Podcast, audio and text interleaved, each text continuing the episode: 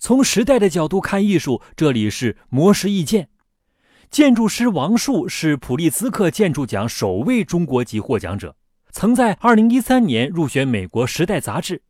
近日，他在 TEDx 上海的活动中呼吁，在城市应该向乡村学习，因为中国城市文化已然崩溃，而乡村文化尚可抢救。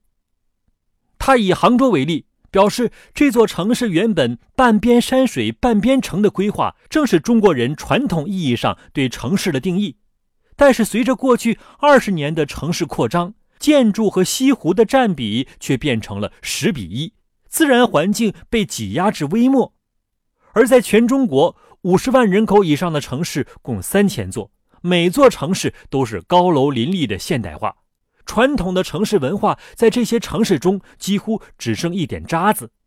虽然每当传统文化在城市里被毁灭之后，国人总习惯到乡村把传统找回来。但是实际上，乡村也在面临拆毁。王树表示，自己对于中国城市传统文化的恢复持有相当悲观的态度，甚至认为几乎没有复原的可能。但中国的乡村文化还有可能抢救，